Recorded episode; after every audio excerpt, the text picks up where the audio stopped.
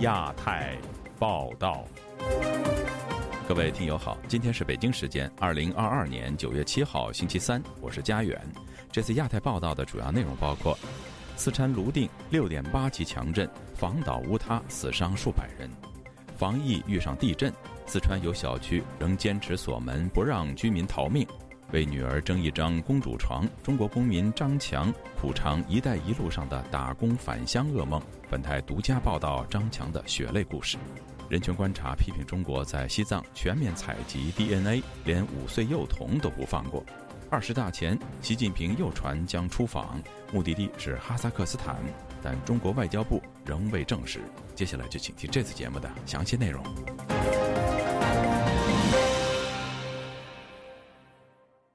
四川省甘孜州泸定县发生六点八级地震，截止到周二下午，地震已经造成六十六人遇难，十五人失联，一百七十多人受伤。有当地居民向本台记者描述了地震发生时的情景。以下是记者古婷的报道：四川省甘孜藏族自治州泸定县本周一发生六点八级地震。网民发出的视频显示，在九月十五日十二时五十七分。地震瞬间，整条马路和路边的建筑物剧烈晃动，屋顶的广告牌跌落地面，掀起一阵尘土。有两名男子在路上狂奔。摩西镇居民证实，事发地为摩西镇公嘎大道。地震发生后数小时，官媒报道，中国国家主席习近平指示要把抢救生命作为首要任务，全力救援受灾群众，最大限度地减少人员伤亡，并要加强震情监测。防止发生次生灾害，妥善做好受灾群众避险安置等工作。地震重灾区摩西镇的居民李先生周二接受自由亚洲电台采访时说：“地震中心位置在数公里外的海螺沟风景区，当时对外通讯中断，直到傍晚才恢复。”李先生说：“当地两家酒店全部坍塌，所幸疫情期间入住者不多，而大部分遇难者死于房屋坍塌。”好多都是在家里面房子压住了，主要伤亡就是房子倒塌压住。官方公布的是甘孜州这边是十九人，四十六个人，他是加上这十年地区跟着海螺沟附近的附近的村庄嘛。比如说在路上走，呃，突然山石垮塌，给你淹埋了，救援的人非常的及时。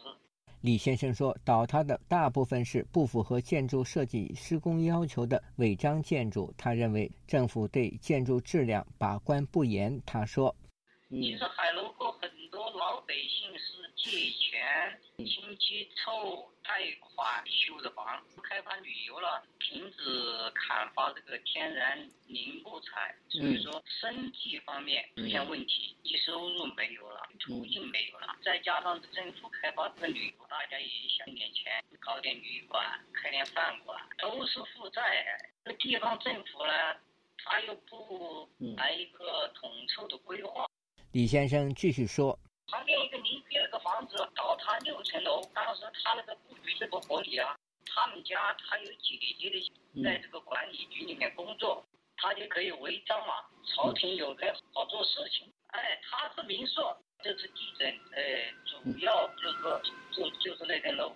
根据四川省地震局分析，本次地震为走滑型地震，震中距离仙水河断裂约四公里。截至五日二十时，共发生三级以上余震六次，其中四点二级一次，三至三点九级五次。当地居民告诉本台，摩西镇位于平原向高原方向的过渡地段，当地的原住民四千多人，加上外来经商者，总数约八千人。此次地震波及四川省会城市成都，当地居民王艳告诉本台，事发时他被封控在家，无法外出。我在家里就。头是懵的，那凳子就摇摇摇。后来我想起来往厕所里走，起来站不动，走路就是像踩棉花似的，又平稳的摇了几下，摇了好长时间。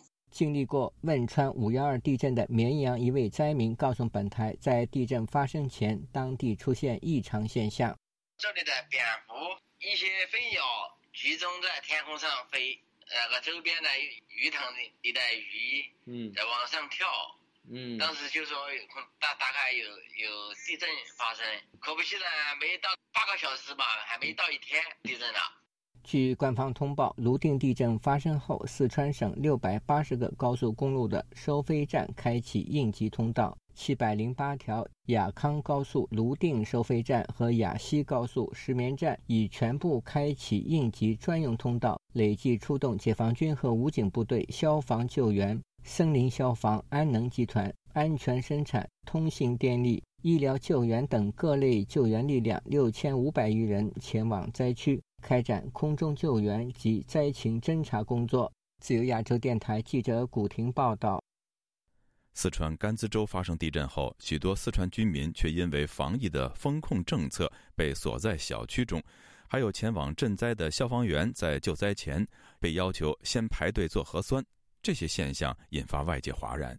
以下是本台记者唐媛媛的报道：在地震频发的四川，多数当地人都知道。地震剧烈摇晃时，要先开门，并且要找坚固的梁柱，或先逃往空旷处避难。住在四川成都的维权律师卢思卫也有这样的防灾尝试，但他居住的小区不但风控优先，甚至有邻居也认同社区的做法。他还因此和一名业主发生肢体冲突。卢思卫告诉本台记者：“实际上，当时这个地震应该说震感还是非常强烈，那我们都跑到楼下去。”因为这个楼也比较高，实际上如果楼发生坍塌的话，也不安全。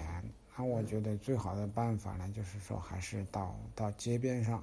但是小区是封控的，那么我们认为呢，肯定是这个地震的这个避险的优先权呐，应该是远远的高于这个疫情啊，这个是最基本的逻辑和常识。卢思卫无奈地告诉本台，和他打架的业主可能有不同的价值观，也不必与他多说什么。案件已请公安介入调解。事实上，卢思卫并不是唯一一个遭遇大地震当前仍要防疫至上处境的四川人。网上就有视频显示，四川地震后，当地有被封控的居民逃下楼，面对大门仍然上锁，踹也踹不开，只好又返回家中。还有视频显示，前往赈灾的消防员在进入灾区之前要排队做核酸。对此，网友质疑，防疫风控已经让基层人员疯了，无法分辨急难救灾该有的轻重缓急。有人嘲讽道：“跟埋在瓦下的灾民说，你再坚持一下，救援人员正在做核酸检测呢。”以及需要抬出来快断气的也测核酸，等核酸报告出来再上救护车再急救。中国国家主席习近平在地震发生后强调，要把抢救生命作为首要任务之外，四川卫健委通过健康成都官委表示，疫情防控期间发生危及生命的灾害时，应优先保障生命安全，但又说避难时应尽量减少聚集和接触。纽约城市大学政治学教授夏明接受本台访问时就表示，中国一切以政治为优先考量，尤其在二十大召开之前，习近平希望社会遵照。他的政治布局，而因为新冠疫情，让习近平可以对国内各项发展进行准军事化控制。尽管这个政策完全是中央得利，罔顾地方利益。夏明说：“那么，因为面对着疫情，他说的很多话了，其实都是反科学的。那么，许多老百姓也明白过来了。那么，现在面对的地震呢？那么，他为了维护他的整个中央中央的所谓的统一的部署。”那么他所说的话呢，也很多呢，也是没有这个信誉度的。他还指出，老百姓只能在官僚主义下自救，在生死威胁下自寻活路。成都居民谭作人则告诉本台，中国在二零零八年的汶川大地震后制定的救灾流程已相当成熟，但现在的防疫政策是把人民性命安全置于危险之中。谭作人告诉记者，因为我们都知道地震以后它会有余震，还是有一定的危险的。况且经过这种地震以后的房屋的话，最好是经过检查确认没有危险以后，人才可以重新回去。现在这个把人仅仅因为害怕什么新冠疫情传染而把人关在一个封闭的地区，我们是希望政府处理好这种冲突的这种情况，在什么条件下封闭多长时间。应该是有科学的依据，有法律的保障。据中国央视报道，泸定县在九月十日以前会持续降雨，雨势恐会影响交通及拖延救援进度。同时，该地区降雨强度会于八日增强，因此警告镇区可能会有泥石流灾害。若一旦泥石流灾害出现，被封控在家中的四川人，按照地方卫健委指示，生命安全优先要逃命，能走得了吗？自由亚洲电台记者唐媛媛报道。今年七月，美国国务院发布二零二二年度人口贩卖报告。美国国务卿布林肯在致辞中谈到强迫劳动时，特别提到在印度尼西亚参与“一带一路”项目的中国劳工张强的遭遇。这位普通的中国打工仔在印尼都经历些什么？他目前的状况又如何呢？以下是本台记者凯迪的报道。没收护照和工资，强迫他们进入危险的工作环境，并不断监控他们的行动。这就是去年签约在印尼“一带一路”项目工作的中国劳工张强的遭遇。他被更高的薪水所吸引，承诺女儿将用挣的钱给他买张床。七月十九号，美国国务卿布林肯在讲话中点名提到张强，一位到印尼务工的三十二岁河南安阳小伙。那个时候在国内贷款买了一个首付的房子。那个时候小女儿说，那个房子下来以后，她一直想要一个公主床嘛。我说行，从国外回来以后挣到钱以后，一定会给你买一张。张强告诉本台记者，当时他已经结婚九年，有两个女儿。疫情下，他像很多打工仔一样，缺乏稳定收入，一直在打零工。为支撑家庭，他很想找一份高薪工作。二零二一年初，一个出国挣钱的机会来了。哎，当时的话也是那个朋友介绍嘛，就是出国去印尼的话，就嗯打工半年，一天五百块钱，然后你做满半年以后，那个工资就给你全部结清，就可以回国了。朋友介绍张强去的是苏州德龙镍业有限公司的外包公司荣成环保工程有限公司，看到待遇不错，张强决定去干半年。离开安阳前。张强和同时被招的二十多名工人就想和荣成环保签订劳务合同，但公司以没有打印机为由，说到南京隔离时再签。到南京以后，他又说那个合同签不了啊，打算找理由给你退出嘛。然后隔离完一个礼拜就坐飞机去往那个印尼。当时德隆公司给张强等人办理的是商务签证。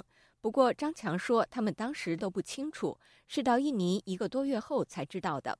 当张强等人一到印尼，公司就按照出国打工的潜规则，把他们的护照没收了。下了那个飞机以后，就让我们安排那个做核酸什么的，让我们把护照是扔到一个箱子里。张强和同伴们参与的是位于印尼苏拉威西岛莫洛瓦里的德隆工业园三期工程。这是中国和印尼共建“一带一路”重点工程和印尼国家战略项目。抵达后，他们发现那里吃住条件和原来承诺的大相径庭。不仅干活累，外包公司还普遍压榨劳工。刚开始去那儿的时候，说是一天是做九个小时，然后到那以后就成那个九个半小时。那个晚上的话，你得加班，你不加班的话罚你钱。厂子的话。基本你就出不去，他那都有那个持枪的那个保安看守，然后那个园区的话也有那个持枪的人。不仅如此，张强说他们的合同期限也变了，说的是半年，后来到那以后，那个老板就说那半年回不去，第一个月没给钱，后面的就都是给一万块钱生活费，工资的话住满以后回到家也还要等好几个月才会才会给你结。工人们一直找这位荣成环保旗下的小老板陆军，要求根据出国前协议签劳务合同，但都没有结果。无奈之下，张强及同伴的家属们向中国驻印尼大使馆求助。小老板得知工人家属给大使馆打电话后，很不高兴。张强说，小老板随后准备了一份合同要他们签署，合同中写着每月生活费一千块，只要有活必须全部干完才能离开。工资要做满六个月，回到家后再等三个月才会结清。反正那个合同就是那个霸王合同嘛，我们就都没签。工人们一直坚持要回家，陆军最后说要回去给一人交人民币七万五千元，没有明细，也不给发票。僵持一段时间后，工人们再找他，他又说给七万五千块也走不了。对于张强这种说法，陆军对本台表示，这是诽谤诬陷。签的什么合同？啊，口口头协议算不算合同？我没有违约啊！啊，我还没找他，他们还到到到还到打一盘，还来找我。张强和另外四名工人很快就离开了小老板陆军那里。那个时候，那个楼下的也是那个小公司，那个外包公司。我们天天在楼上会打个电话说那情况嘛。后来那个小老板可能就听到了嘛。后来他上来说：“你你们是不是要回家呀？”然后我们就嗯跟他说了一下我们的情况。后来他说：“哪用得了那么多钱呀？餐吃饭就回家了。”听说可以回家，张强和一起的四个河南同乡都很高兴。于是他们和这个叫刘培明的小老板详细商量回家路线和费用，并一起付给他人民币二十五万。刘培明则保证说一周内安排他们回国。很快，他偷偷把五人运送到德龙二期工程工地。但是他是让我们去那儿就那个二期给他干活，我们就一直跟他说。回家什么的，他就又不管了，又说你这五万块钱也也回不了，要再加两三万。张强等人又陷入困境，他们不得不上网求助。最后，此事通过媒体曝光，才引起德隆公司关注，派负责回国事务的经理和他们谈。刘培明最终有把二十五万元人民币退还给他们，但张强说他们的护照一直被扣在德隆公司要不回来，没有护照，他们依然寸步难行。后来我们也等不了那么多了。后来那个门口的一一个中国人，他就安排了我们坐船，然后去那个马来西亚，然后再回国。张强所说的中国人是德隆二期园区附近一家名叫牡丹饭店的老板娘，她承诺让五人安全到达马来西亚，抵达后会有人接并安排他们回国。于是他们每人交了人民币一万三千块。没想到老板娘只把他们交给蛇头就不管了。到那个马来西亚那个边界跳下去以后，就有那个海警就抓住我们了。不过牡丹老板娘对本台否认有拿到张强等人的钱，坚称钱是被安排偷渡者赚走了。张强等五人被抓后被关进马来西亚移民监狱，那里条件恶劣。但幸运的是，他们得到网上热心人士帮忙，为他们找到一位当地人权律师代理案件。在狱中，他们待了近半年，家人帮他们购买了回国机票，并通过核酸检测之后，他们才先后被遣返回国。自从2021年3月离开家，一直到今年2月返乡，张强和四个河南同乡前后三次被骗，不仅没有挣到钱，反而负债累累，并经历偷渡和被遣返。国内家人也随之担惊受怕。这一趟出去折腾了一年，反正每个家庭都花了十几万，现在都借钱什么的。张强说，至今他也没机会去控告那些诱骗他的劳务中介公司。回来以后就上班了，生活压力太大。张强目前在一家快递公司工作，回忆印尼生活，他感到真的如同深陷黑工厂，毫无人身自由，只有上班下班不停的干活。工资也被随意克扣。不过，比起那些被逼自杀者，他还算幸运。回首过去一年，张强希望以自己的经历提醒很多也想到海外淘金、让家人过上幸福生活的打工仔，千万慎重。能不出国尽量不要出国，因为一出国，他你在国外人生地不熟，只能听他的，他让你干嘛你你就得干嘛，毕竟离家太远。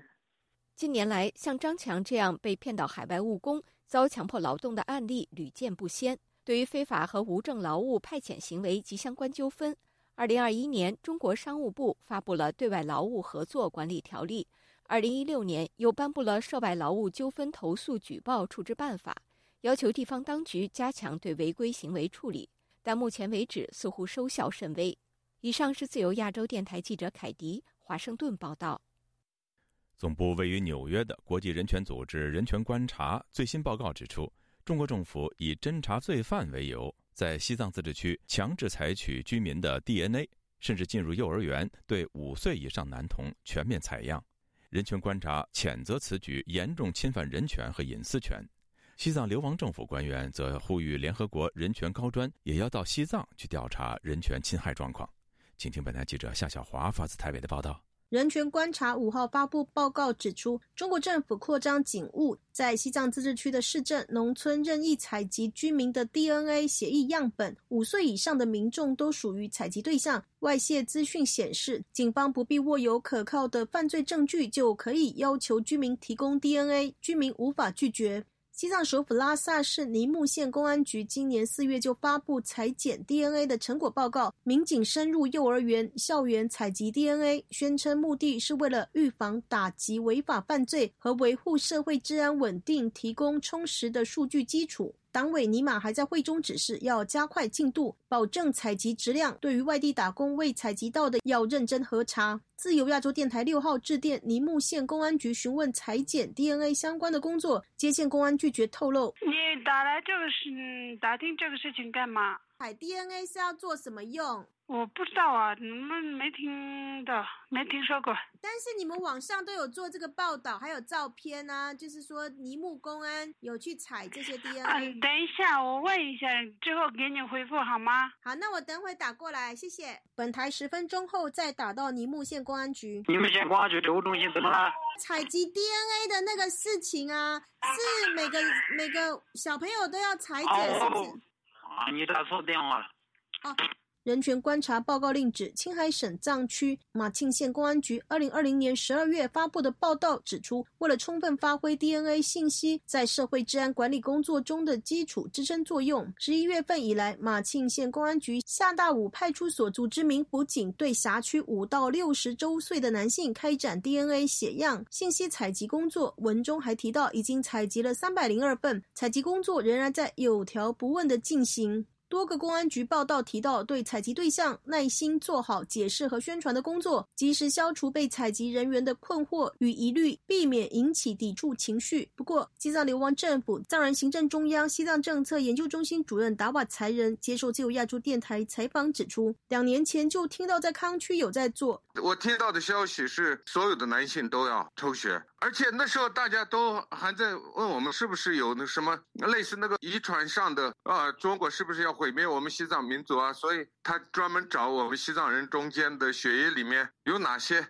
是一些特殊的一些因素，因此呢，呃，他就去开发一些呃病毒啊或者什么东西，然后可以把西藏民族给灭了。类似这些，就是当时很多西藏人他们很恐惧，但是呃，他不得不去。不去会怎么样？你如果不去，你家里的人要开除啊，或者把你抓起来啊，等等。达瓦才人说，当地的汉人不必采，令藏人更相信中国政府是为了要采取种族灭绝的政策，因此藏人对此有很深的恐惧。人权观察报告还提到，这些大规模 DNA 采集行动似乎正在西藏自治区全部七个行政区实施。另外，根据政府采购的文件显示，包括西藏自治区公安厅以及西藏自治区林芝市公安局都曾经公告招标 DNA 数据库建设工程。人权报告还指出，农村的 DNA 采集活动是中国当局从今年一月起在西藏自治区进行，主要是促使公安机关深入村级单位，做到走村入户，开展拉网式的排查摸底。本台致电乃东县卫健委接线人员就说，采 DNA 要等疫情结束之后。不过他提到自己大约在二零一七年、二零一八年就采检过，他说就稍微扎一下。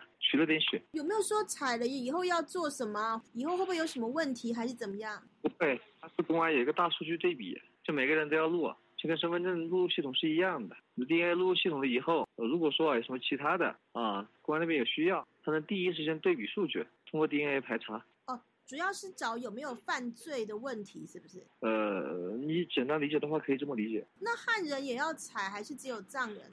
都要采啊，这个不管是哪个民族都要采，所有人都只只用采一次就够了。西藏精神领袖达赖喇嘛驻台代表格桑坚称接受自由亚洲电台采访说，二零一九年中共就对藏人强行采集 DNA，当时的说法是打击犯罪。呃，非常恐怖，是你连五岁以上的小孩都要做这样的一个 DNA 采集，那你到底要做什么用？把你所有的个子都要写进去，所以这就变成一种中国他们所讲的一种完。格华的一个管控方式。他这就是他用完全可以把你管控在一个啊地方里面，你到哪里他都能可以控制，不管是海关或者说机场啊，任何地方去了他都能可以辨识你。人权观察报告指出，中国其他地方的警察机关从二零一零年代开始实施大规模的 DNA 采集，但是只限于警方认为可疑的少数居民。人权观察指出，DNA 是高度敏感的资讯，如果不经同意被采集或是分享，可能助长各式各样的人权侵犯。台湾人权促进会秘书长施义祥接受自由亚洲电台采访指出，全面强制裁剪 DNA 违反人权，也违背伦理。早期以医疗服务做包装，实施大规模搜集西藏民族高度敏感的个资，有如二战时期纳粹德国。纳粹既要对犹太人种族灭绝，那同时也去利用这些他们要灭绝的的人民进行人体实验。施一祥说，这也是为何后来《公民权利和政治权利国际公约》明文禁止，如今。中国政府又完全违反国际规范，做出类似的事，呼吁联合国和国际社会应该同声谴责。过去新疆维吾尔族人也曾被全面抽血，传出被当局用来进行活摘器官配对库。施一祥呼吁联合国以及国际社会应该同声谴责，要求中国停止全面采血。自由亚洲电台记者谢小华台北报道。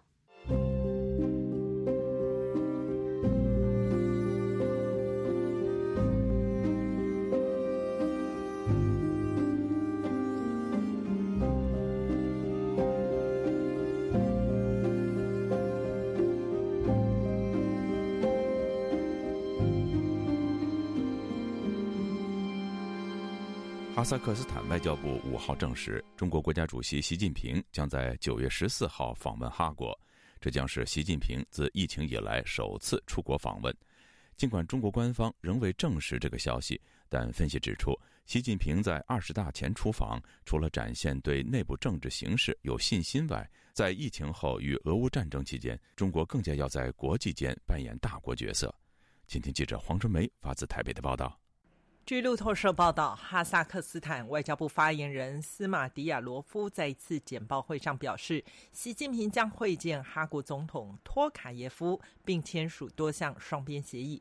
中国在二零二零年依据其动态清零防疫政策而实施闭关以来，习近平尚未外访过。习近平最后一个出访国是缅甸，时间在二零二零年一月十八号。暌违两年八个月，习近平首次踏出中国国门。稍早，《华尔街日报》披露，习近平将在十五号赴乌兹别克斯坦出席上海合作组织首脑会议。报道引述筹备会议的知情人士称，习近平办公室暗示习近平会亲自出席，而且该办公室开始也准备在峰会期间与巴基斯坦、印度和土耳其领导人举行双边会议。这些国家领导人也将安排出席会议。习近平在出席上合会之前，为何选择先造访哈萨克斯坦？台湾的国防安全研究院副研究员施建宇分析，哈国总统历经年初所谓的骚乱，尽管仍不知是政变动乱，还是官方宣称的恐怖分子袭击。在俄罗斯总统普京帮忙批定之后，哈国总统的权力进一步的稳固。今年秋天还将寻求连任。哈国总统自诩为中心总统，期许将哈国振兴为中亚最富有的国家。未来哈国可能扮演中亚重要稳定成长火车头的角色，相信北京一定很清楚。看看呃，哈萨克可不可以跟中国在未来几年能够呃合作，甚至携手。同行，哈萨克在呃未来中国的这个往西部呃扩张的一个扮演一个很关键的角色。二零一三年九月，习近平访问哈国，并首次提出共建“一带一路”的倡议。今年七月，哈萨克驻北京大使也透露，中哈正准备修建第三条铁路。施建宇表示，乌克兰战争告一段落后，中欧班列出口在哈萨克斯坦，中国必须与哈国关系更加稳固，确定哈国可以扮演好中转国的角色。他说，哈国是中国急于争取的合作伙伴，但是哈国与俄罗斯关系非常紧密，而今年美国也尝试重返中亚，因此哈萨克斯坦也成为兵家必争之地。当然，习近平这时候访问哈萨克斯坦，等于是在二十大之前，他也做一个宣誓，他又要再开始了。这个是他的第三任，然后他他想要有一番作为。但是他会不会成功？当然还是有很多的隐忧存在的。台湾智库咨询委员张国成对本台表示，习近平出访有多重象征意义。其一，外界对他的健康担忧可以画下句点；第二，代表习对中国内部政治情势有信心，可以放心出访。第三，出访哈国一定会带着礼物与支票，这代表中国在后疫情、俄乌战争时代，更加在国际间扮演大国角色。中国最近才在台海实施演习嘛？那这个演习，老实说，在美国跟西方国家是批评的。呃，习近平出访哈萨克就代表说，中国并没有因为啊这这件事情就遭到国际的孤立。张国成分析，中国在台湾周边发动军事演习，就代表习近平已经搞定二十大。他表示，外界多猜测军演是为了威吓台湾，抗议美国众议院议长佩洛西访台。但更重要的是，习近平利用此时调兵遣将，展现军队绝对置于他的领导之下，这比对外威吓更重要。这对中国更具有高度政治意义。自由亚洲电台记者黄春梅台北报道。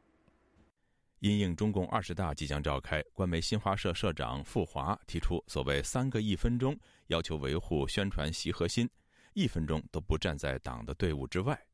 此外，中共浙江宣传部也检讨当前舆论的所谓“低级红”和“高级黑”现象，坦诚这两者对党和政府的形象造成伤害。傅华提出的“三个一分钟”会不会是新的“低级红”或“高级黑”呢？以下是本台记者陈品杰的报道。傅华九月二日在中国网信杂志署名发表文章，要求新华社必须持续加强宣传习思想。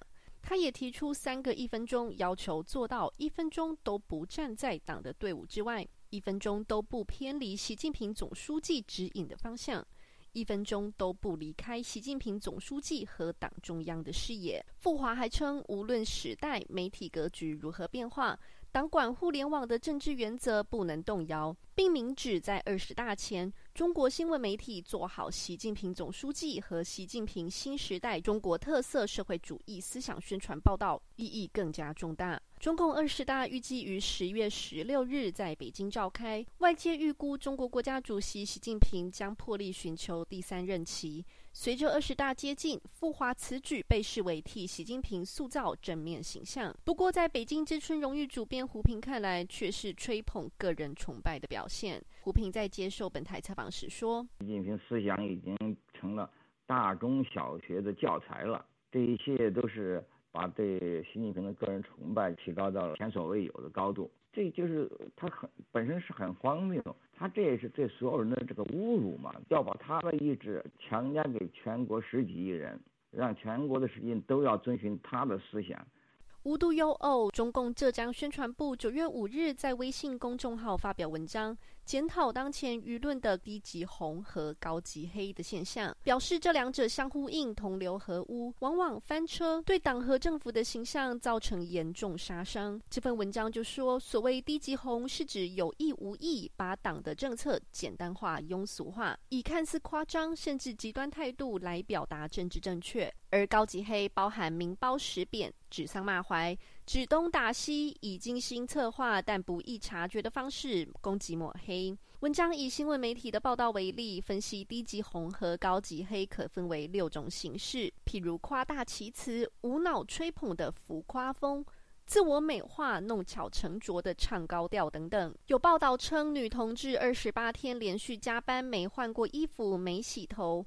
或是九十一岁的老奶奶伴随红歌从轮椅上站起来跳舞等，当作是正面的案例，大喊口号却弄巧成拙，惹人反感。前新浪微博审查员刘立鹏就向本台分析，首当原因就是官媒闭门造车，不顾网民的观感。刘立鹏说：“呃，中国的官媒他闭门造车，就简单来说就是胡说八道嘛，所以那个经常闹笑话。就是你看那篇文章里，他们举的例子都是他们自己的那。”因为他们本身就是说谎嘛，因为他们并不在意自己说谎，反正你也没有办法追责他，所以他们就可以随便胡说八道。随着中国互联网审查越来越严，网民也纷纷找到旁门左道，譬如通过转发这些低级红的官媒文章来讽刺，或是趁着深夜时段后台审查员值班人力短缺时，在互联网上进行短暂的洗版。刘立鹏说，这实际上是网民在抵抗。他以中国政府周一指控美国国家安全局网络攻击西北工业大学为例。就指网民借此来反讽、发泄对于当局无底线监控的不满。至于新华社的三个一分钟是否会成为新的低级红或是高级黑，刘立鹏就幽默的暗示，三个一分钟的相关关键字在中国互联网各大平台似乎已经销声匿迹。自由亚洲电台记者陈品杰华盛顿报道。中国星期一指控美国国家安全局网络攻击中国西北工业大学，窃取超过一百四十 GB 的高价值数据。美国国家安全局拒绝对此作出回应。美中相互指责对方从事网络骇客攻击，又为美中关系添柴火。以下是本台记者经纬的综合报道。九月五日，中国国家计算机病毒应急处理中心和三六零公司分别发布了关于西北工业大学遭受网络攻击的调查报告。报告指控美国国家安全局下属的特定入侵行动办公室针对中国网络实施了上万次恶意网络攻击。今年六月二十二日，西北工业大学发布声明称，该校遭受境外网络攻击。据此次调查报告显示，今年里，美国国家安全局先后使用了四十一种专用网络攻击武器，持续对西北工业大学开展攻击窃密，共有超过一百四十 GB 的高价值数据被窃取。报告称，中方已掌握美国国家安全局对中国实施网络攻击的相关证据，涉及在美国境内对中国直接发起网络攻击的人员十三名，以及为构建网络攻击环境而与美国电信运营商签订的合同六十余份、电子文件一百七十余份。中国外交部新任发言人毛宁在例行记者会上说：“你提到的调查报告。”揭露了美国政府对中国进行网络攻击的又一个实例，美方的行径严重危害中国国家安全和公民个人信息安全，中方对此强烈谴责。我们要求美方作出解释，并立即停止不法行为。毛宁还指控美方长期对中国的手机用户进行无差别语音监听，非法窃取手机用户的短信内容，并对其进行无线定位。美中双方在网络安全、军事安全等方面相互指控，你来我往。今年四月二十八日，中国公民秦树人向波士顿联邦法庭认罪，承认自己采购美国管控产品，并将价值十万美元的军事产品出售给西北工业大学。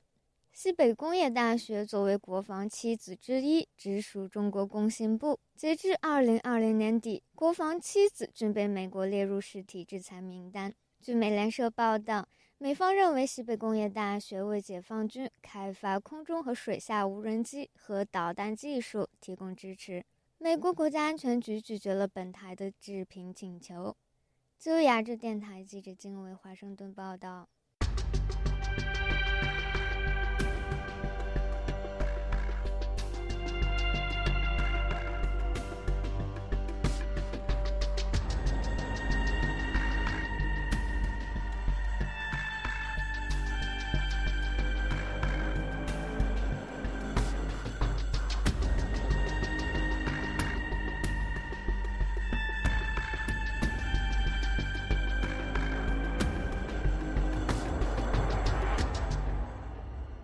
特拉斯成为英国新首相后，引起中国各大媒体、评论人士和网民的热议，但论调似乎一面倒的呈现负面评价。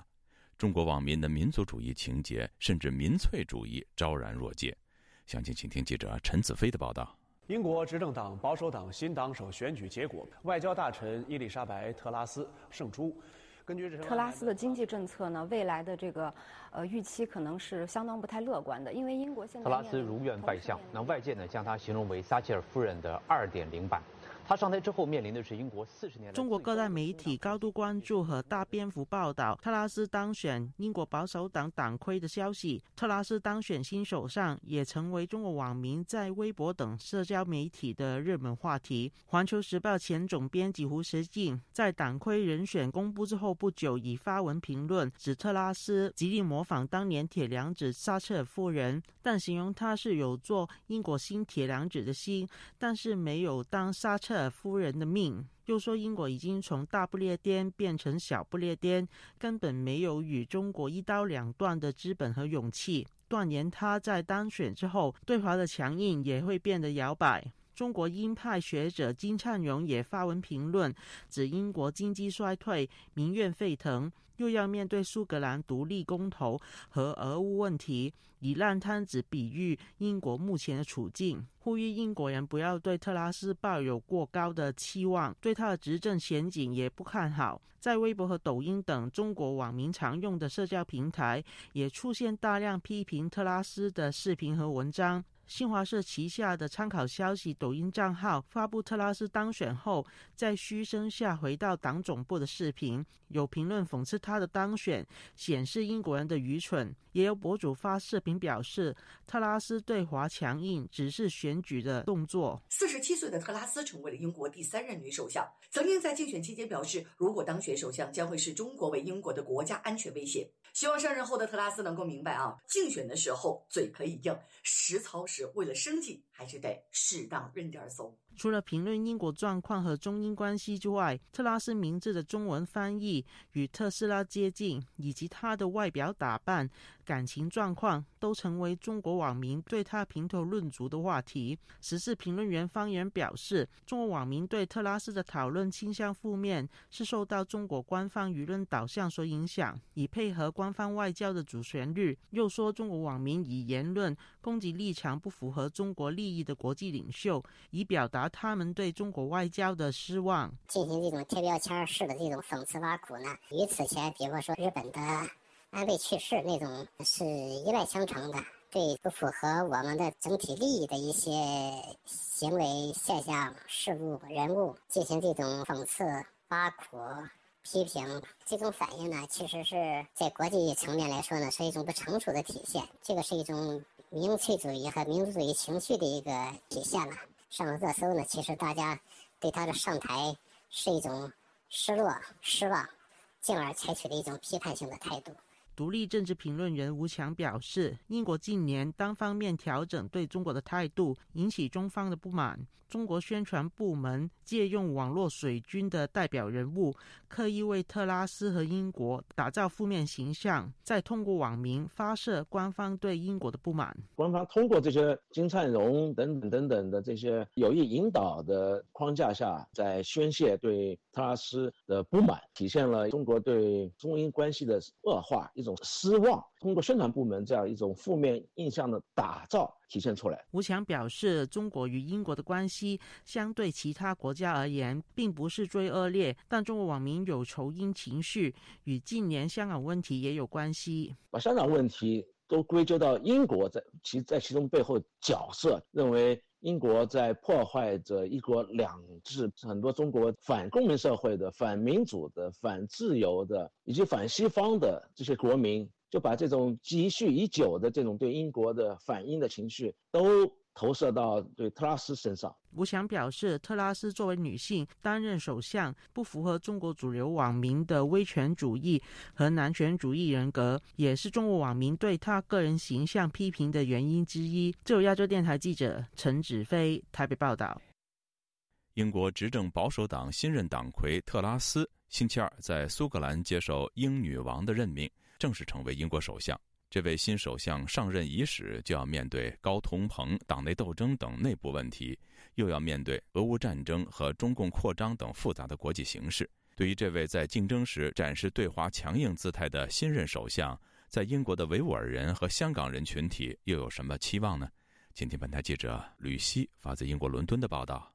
特拉斯当选英国执政保守党党魁以后，第二天就到苏格兰觐见英女王伊丽莎白二世，并接受女王任命，接替约翰逊成为英国第七十八任首相，也是英国第三位女首相。特拉斯随后返抵伦敦，在唐宁街十号首相府外发表上任以后第一次的演说。在雷雨不断的伦敦午后，特拉斯的第一场演说聚焦内政问题，并宣布上任以后三个首要任务，包括重振经济、解决能源危机，以及让民众得到世界医疗服务，也让英国走出暴风雨。在外交层面，特拉斯在演说当中篇幅不多，也没有提到中国，只强调会连同盟友捍卫全球自由民主。我会联合盟友捍卫全球自由和民主。我们清楚意识到，如果海外不安全，我们在国内就不会安全。特拉斯自从参选以来，一直致力塑造对华强硬形象，但在就任以后的第一次演说当中，他却没有阐述对华政策。虽然如此，在英国的香港人和维吾尔人群体仍然对他抱有希望。在英港人组织英国港侨协会创办人郑文杰向本台表示，特拉斯曾经警告中共正危害其他国家的民主自由体制，显示他对中共打压人权的所为有一定的认知。他肯定特拉斯的对华强硬路线，但期望他有更多具体行动，防范英国被中共渗透。比如是制定类似于美国的外国代理人登记法，抵挡中共的统战工作。港人因為喺香港嘅政治迫害而逃難嚟到英國嘅時候，港人因為在香港的政治迫害而逃難來到英國，其實危機仍然持續，不少人在英國也會擔心被中共偵查打壓。实际上，港区国安法已经来到了英国，我们也希望新任英国首相可以看清楚。这个港区国安法和中共的人权迫害行为，已不再是所谓的他国内政，而是牵涉到国际社会，包括英国的内政问题，也牵涉人类共同承担的道义责任问题。郑文杰期望特拉斯多聆听港人声音，延续英国国民海外护照签证政策，使政策可以覆盖更多面对迫害的香港人，并希望新政府加快处理庇护申请，使在英国寻求庇护的港人尽快获得难民身份。在新疆问题上，特拉斯曾经私下以种族灭绝形容中国在新疆所为。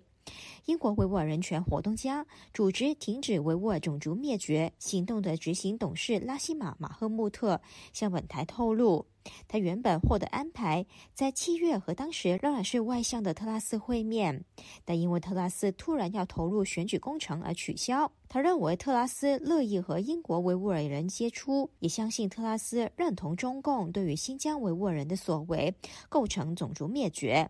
但是他期望特拉斯成为首相以后，会从官方层面正式认定中共在新疆所为是种族灭绝 a UK government uh hasn't really openly 定是英国国会早前已经通过动议，但英国政府至今仍然没有公开宣布北京在新疆所为。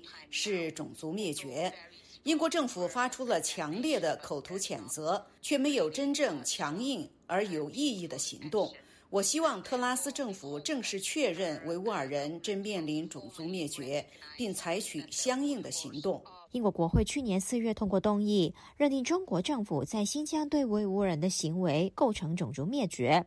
然而，约翰逊政府却明确地表示，不会做出与种族灭绝有关的决定。拉希瑪·馬赫穆特期望特拉斯改变前任政府的取态，并以实际行动，包括制裁更多参与侵害人权的中国官员，以及向海康威视、大华科技等参与监控新疆维吾尔人的中国科企寄出制裁，并把涉及强迫劳动的中国企业赶出英国供应链。自由亚洲电台记者吕希，英国伦敦报道。第七十七届联合国大会十三号将登场。台湾外交部六号举行推动参与联合国案新闻说明会时表示，中国近日蓄意升高对台军事威胁，明显违反联合国宪章。台湾除了克制、不挑起争端，也将以稳健务实的做法积极推动参与联合国。台湾外交部还指责中国扭曲二七五八号决议是台湾被排除的主因。请听记者黄春梅的报道。中华民国在一九七一年退出联合国之后，连年推动参与联合国。台湾外交部主任秘书许立文六日在推动参与联合国案新闻说明会指出，七十七届联合国大会与总辩论的主题是分水岭时刻因应错综挑战的变革性解决方案。这个主题说明国际社会面对疫情、俄乌战争、能源、粮食危机、气候变迁。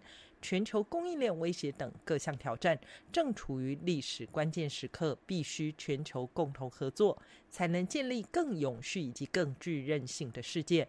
而台湾也跟各国一样面临全球挑战。近来，中国蓄意升高对台湾的军事威胁，企图片面改变台海现状，种种行径明显违反联合国宪章禁止使用武力以及和平解决争端的原则。许立文强调，台湾将捍卫国家主权与自身安全，同时保持克制，不会挑起争端，更不会退缩，将会持续推动与国际的交往连结，以稳健务实做法，积极推动参与。今年政府将再度洽请友邦在联大总辩论为我国发声，并请友邦驻联合国常任代表为我国联名致函联合国秘书长古特雷斯，敦促秘书长。正是台湾两千三百万人被不当排除在联合国体系外的问题。台湾有帮助联合国常任代表在上个月二十三号曾发布联合声明，为台湾仗义发声，支持台海和平稳定。台湾被拒于联合国门外，最大的关键是联大二七五八号决议。徐立文批评中国长期施压联合国体系。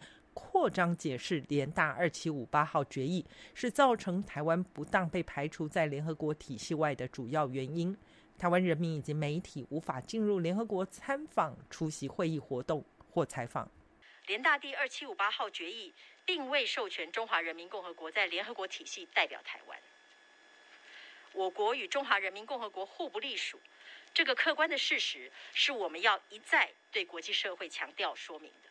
联合国二七五八号决议在一九七一年十月二十五日通过。决议文称，决定恢复中华人民共和国的所有权利，承认其政府的代表是中国驻联合国的唯一合法代表，并立刻将蒋介石的代表从其在联合国与所有附属组织非法占有的席位逐出。针对中国扭曲解释联大二七五八号决议。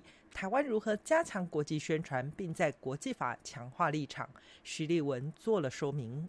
不但这个自己，我们把讲这些反驳的论述呢，都已经让所有的外管都知道。我们一起，只要看到有这方面的这个，都主动的做一些发言去做澄清。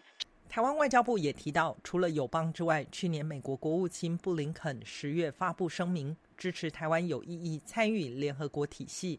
鼓励其他国家支持台湾。自由亚洲电台记者黄春梅台北报道。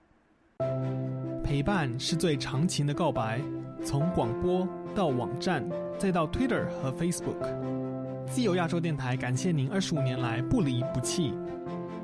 相遇是久别重逢，从 Spotify 到 Google Podcast，再到 Apple Podcast，我们在各大播客平台等您，再续前缘，相守相依。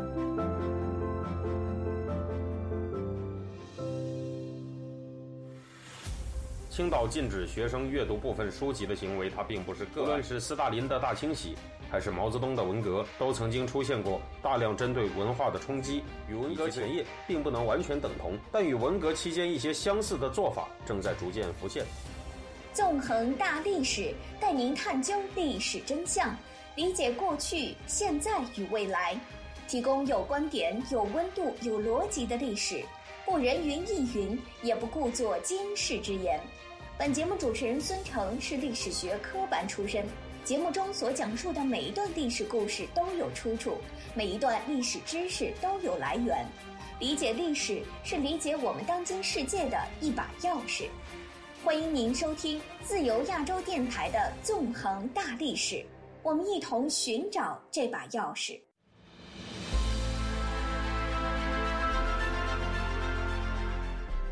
用暗网访问自由亚洲电台，避开老大哥的眼睛。为了协助读者能够安全地获取被中国政府封锁的新闻，自由亚洲电台联手开放科技基金，为公众提供暗网入口。中国大陆的读者可以借此匿名访问本台，以浏览最新疫情消息和其他敏感新闻。该暗网普通话网址是 h t t p s 冒号斜杠斜杠 w w w 点 r f a 六二 z l 六 z 六 o w m t l f 点 o n i o n 斜杠 m a n d a r i n 斜杠。读者可使用基于火狐的洋葱浏览器，匿名访问以上网址。该浏览器最初由美国海军研究实验室设计，可以通过像洋葱一样的多层加密结构，屏蔽互联网用户的地点和身份，绕开政府的审查和监控。